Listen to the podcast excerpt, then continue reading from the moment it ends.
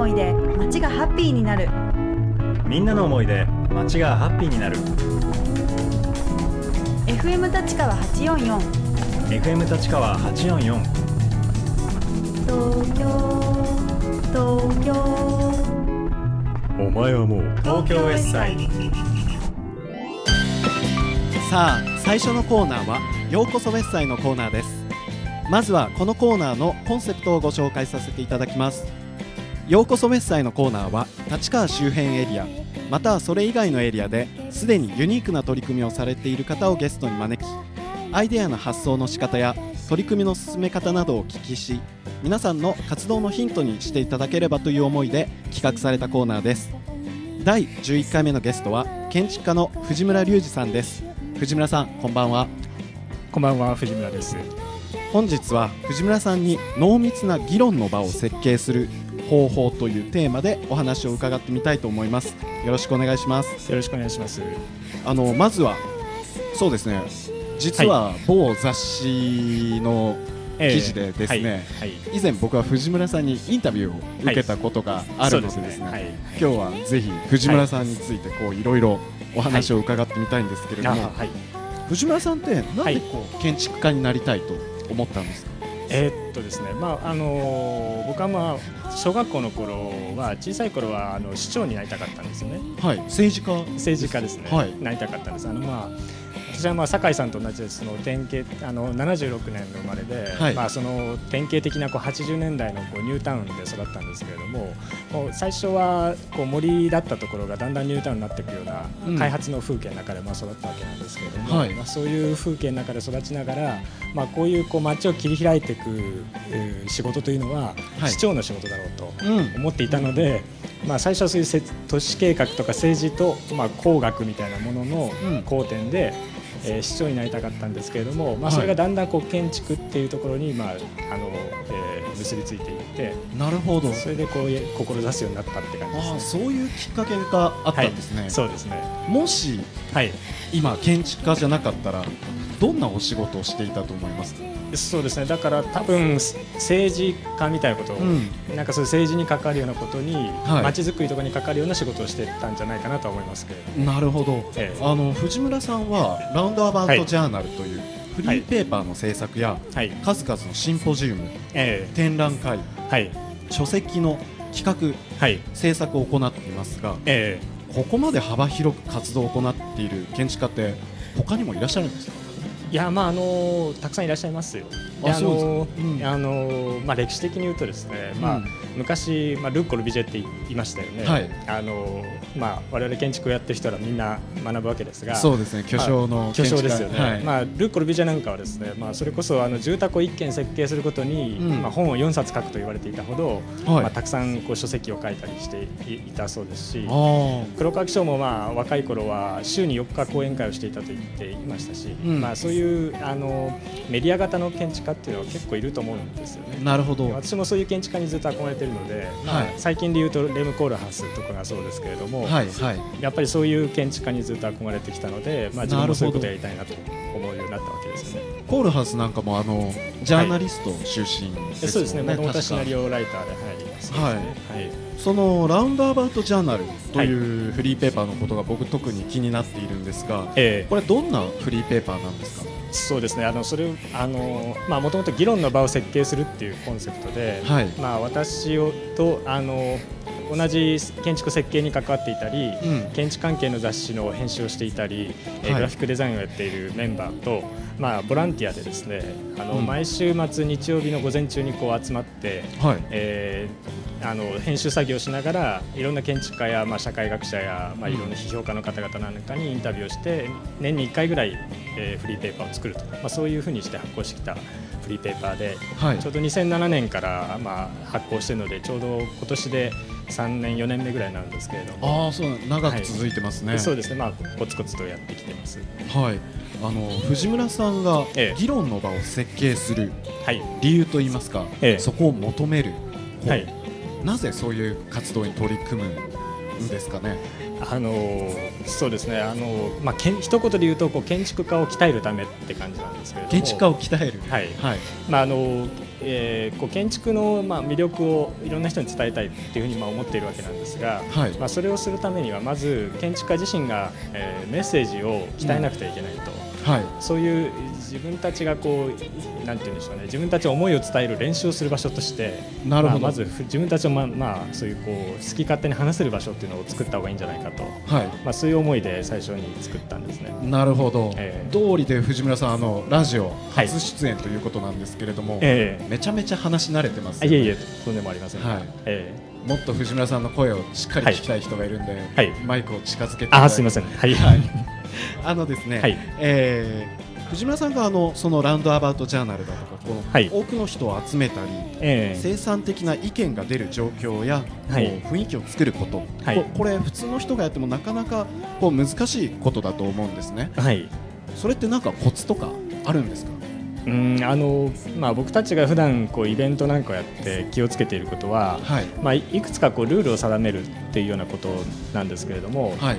まあ、例えばあのライブラウンドアバウトジャーナルっていうイベントを年に1回やってるんですけれども、はい。まあ、それをやっている時に、まあ、それはですね、まあ、建築家にこうレクチャーをしてもらってはい。その場で文字を起こして、うん。でそれをその場でフリーペーパーにまとめるっていうことをやってるんですが。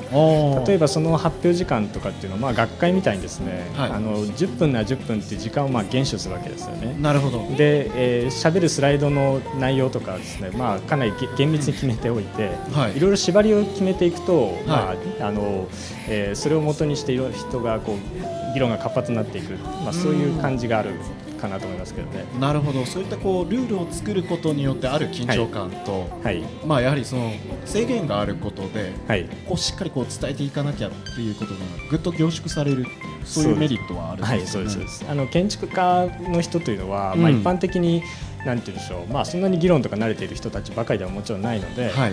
そうするとそういう人たちが、まあ、つ一堂に集まってこう何か生産的な議論をするといってもなかなかまあ難しいんですけれどもなるほど。はい。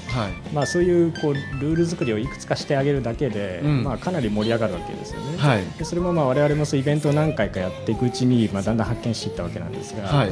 まあ、一番大きいのはその、まあ、何何かしらの制限をもも,、まあ、もたらすってことだと思うんですね。うん。まあまあ、最近だとツイッターが流行ってますが、まあ、はい。そのツイッターが流行ってるのもまあ140字制限というのがあるわけで、あまあ、はいそれと似たようなもので、うん。まあ、ある種のしあの制限を与えると、まあ、コミュニケーションが活性化するっていうのは、まあひ、ある意味すごく現代的な現象といえば現象かなと思います、なるほど、はい。そうですね。あの僕も学生時代建築学科だったんですけれども、ええ。まあ、建築家の話ってすごく長いっていう。そうですね。長い割には結局何を伝えたかったのかっていうちょっと要点がわからないこと。そうですね。はい、はい。なのでその制限を与えるっていうのは非常に面白いと思います、そうですね、まあ、やっぱり慣れてくると展覧会でもそうですが、だんだんこう短い言葉とか少ない素材で自分の言いたいことを言えるようになると、はい。まあ、それはやっぱ練習次第だと思うんですよね。はいはい。でそういうそういうまあ練習の場所をまあ作ることはとりあえず大事かなということで、はい。まあ、すごくいろんな場所でうん機会を見つけて、まあ、そういうイベントを起こすということをやってます。なるほど、あのーさっきからこう藤村さんのお話を伺っていると、はい、かなりこうオープンな場で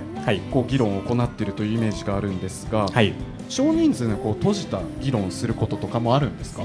あもちろんあの普段の仕事自体がまあそういう少人数の閉じた議論の場ですので、はい。まあ、例えば酒井さんも同じでしょうけど、まあ、事務所でデザインのミーティングをするとか、はい。まあ、現場でこう定例をで打ち合わせをするって基本的にまあうん毎日シンポジウムやってるようなもんですよね。はいでそうすると、まあ、ななんていうんですか、まあ、現場の監督さんがいてで、うんえー職人さんがいて、まあ、設はい。計事務所がいて、なんとかいろんな人がいる中で、まあ、うん。利害関係もありつつ、はい。まあまあまあまあ監督さん、まあまあ職人さん。でこの問題どうなんですかと。ありますそういうそういう司会進行するのが、まあ、設計事務所の役割みたいなところもあるので、なるほど、まあ、そういう普段からそういう議論の場をうん、あの、えー設計しているつもりでやっています。なるほど、まあ、でもそのオープンな場と、はい。結構そういう、えーまあ、閉じたミーティングの場での話し方っていうのは結構変えたりしてるんですか、え。えまあ、そうですね。あの、まあ、多少違うと思います。うん。あの今年の5月に福岡に行った時に、はい。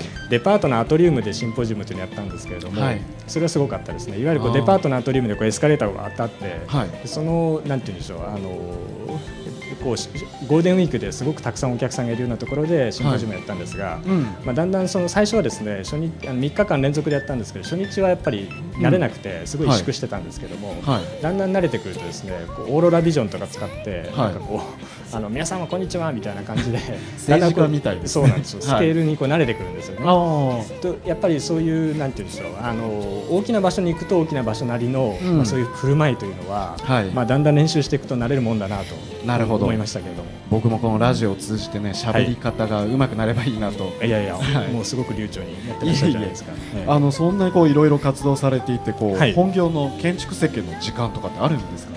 そうですね、まあ、これはなんて言うんでしょう、それこそ酒井さんに聞いた方がいい質問であって、はい。酒井さんもいろいろやられてるので、そうですね。そうなんですよ。はい。ええまあ、でもやっぱり酒井さんもそうだと思いますが、うん。やっぱりその本業の建築設計の時間を豊かにするために、はい。まあ、こういういろんな活動をあのいろんな場所でやっているっていうのが、まあはい。あのなんて言うんでしょう。自分の職業に対して意欲的な人であれば、はい。あのみんなそうだと思うんですよね。そうですね。僕のイメージとしては結構、食事と一緒で、はい。まあ、栄養が偏らないようにいろんなものを食べる それぐらいの気持ちでうんやっているんです,、そうまあ、お肉ばっかりだとそうですね。偏るので野菜も食べましょうとそうですね。それそのこう健康的思考が割とこええう自由な発想を生むような感じで僕はやってますね。なるほど。さすがうまいですね説明も。あのーこれちょっと聞いてみたかったんですけどはい。もしはい。藤村さんがラジオ番組をやるとしたら、はい。どんな番組をやってみたいですか？うんとまああのー僕だったらまあ多分建築家によるはい。建築家のための番組みたいなのやりたいですね。んというのは、まあ、僕はフリーペーパーをやるのも同じなんですが、はい。基本的には建築家が建築家のために作るメディアっていうのをやりたいと思ってるんですね。はい。でそうやってあの建築家を鍛えるってことをやっていくと、まあ、だんだんその中身というのがうん。いろんな人に伝わるようになるはい。ということ、結果的にひ開けたものになるのでなるほど。僕は戦略的にまず、えー閉じたところで議論を立てるということをすごくやっていきたいなと思ってます。はい。いやこのラジオをやっていていつも思うのがやはりこう、はい。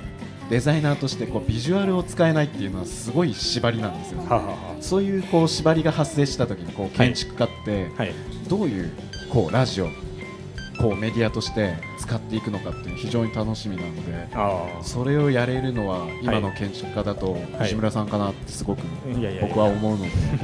まあ、でもあぜの建築でも建築系ラジオというラジオがあって非はい。常にたくさんの人学生が聞いたり社会人の人が聞いたりして、大きな広がりが今あるので、ひはい。まあ、そういうムーブメントなんかはすごく面白いなと思って見てますけど。はい。いやーなかなか藤村さんと話してるともう、はい時間がもうキリがないという 感じで。そうですね。はい、この後忘年会でもゆっくり話したいんですが、はもちろんまたこのラジオに出ていただきたいなとはい。思いますので、ぜひははいい。よろしくお願いします。よろしくお願いします。本日は建築家の藤村隆二さんにお話を伺いました。藤村さんどうもありがとうございました。どうもありがとうございました